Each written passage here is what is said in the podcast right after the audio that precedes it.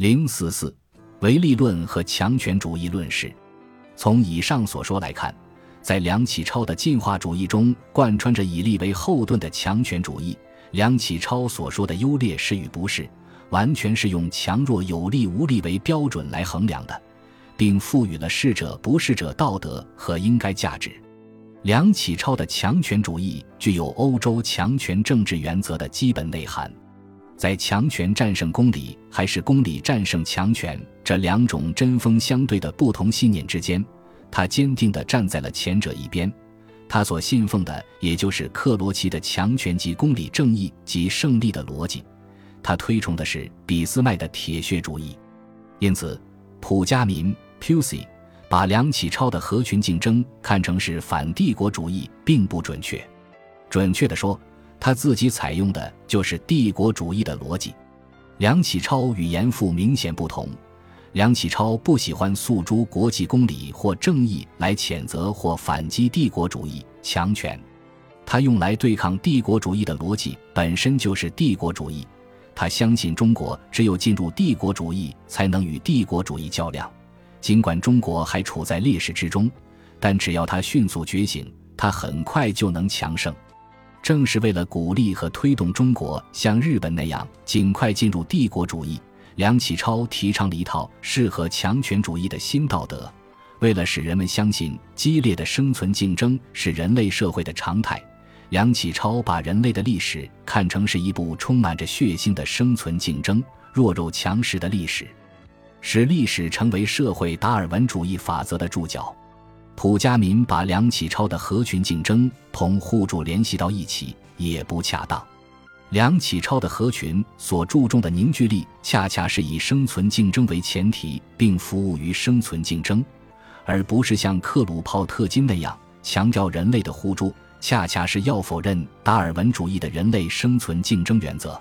梁启超虽然为中国引入了民族主义和国民国家的概念。并相信中国以从自竞争的中国之中国与亚洲民族竞争的亚洲之中国进入了与西方竞争的世界之中国，但由于他的世界秩序观念是通过强权来建立起来的，因此他没有为中国带来一种以国际法为基础的世界主权国家秩序。在中国传统文化与梁启超之间，很容易看到一个重大变化。贯彻社会达尔文主义，并以强权主义者和种族主义者面貌出现的梁启超，完全是自觉地向中国传统文化，特别是儒家文化发出了挑战，其颠覆性甚至比五四新文化运动还要严重。虽然在中国文化中有王道霸道得利之间的冲突，但占主导性的观念则是儒家的王道德治仁政理想。儒家假定了人性善。他关注的是人类的同情心、仁爱之心等善良德性的扩展。儒家整体上是一种人文主义或文化主义，他反对赤裸裸的物质主义或霸道。但是，对于梁启超来说，儒家的这些道德原则和价值都必须被抛弃，因为他们是不适应生存斗争的旧道德。如上所说，梁启超所提出的新道德。都是围绕着强权和力量转动的。道家的道德观念被梁启超否认，更在意料之中。梁启超对儒家和道家道德观念的死刑判决，就像是尼采对基督教伦理和道德所做的判决。这两位差不多处在相同时代却在不同空间的社会达尔文主义者，所要求的新道德有许多相似之处，至少在梁启超思想最活跃的时期。它与传统的人文教化主义形成了难以弥合的巨大鸿沟。如果像列文森所说的那样，梁启超把传统的文化主义转换成国家主义是一种贡献的话，那么这种贡献的代价过于昂贵，以至于能否把它看成是贡献就成了疑问。梁启超牺牲普遍的文化立场，牺牲了公理、正义和人道，因此他也不可能形成一种合理的世界秩序观念。梁启超的强权主义、和尚利主义令人震惊。不管如何，他是具有儒家文化教养的知识精英。他为什么那么容易的就放弃了儒家的伦理道德理想，而皈依于与中国传统文化格格不入的社会达尔文主义，皈依于西欧思想观念的怪胎强权主义呢？他何以走得如此远呢？这是一个复杂的问题，是许多因素共同发酵的结果。尝试言之，第一，世界秩序中的帝国主义兴起，以及中国被纳入这种秩序过程中的残酷强权主义背景，使梁启超相信中国除了用强权强力与之对抗外，没有其他有效的手段。后进资本主义国家德国和日本的迅速强盛，加强了梁启超的信念。第二，与此相连。欧洲政治思想和观念从十九世纪末开始，在各种因素，如进化主义影响下，民族主义像一匹不受约束的野马，向帝国主义、强权主义等危险方向靠拢。梁启超多次诊断说，世界历史已从十八世纪的民权主义转到了十九世纪末的强权主义，这是民族主义与帝国主义相交替，并开始走向民族帝国主义的时代。是社稷为贵，民次之，君为轻的时代。对世界政治思想趋势具有如此认识的梁启超，很容易以此作为思考问题的出发点。第三，作为一个强有力因素，梁启超的强权主义是他流亡日本后所受到的影响。对梁启超来说，日本既是一座桥梁，由此他广泛的接触到了十八世纪以来西方的社会政治思想。日本本身又是一种土壤，它在相当程度上塑造了梁启超的观念形态。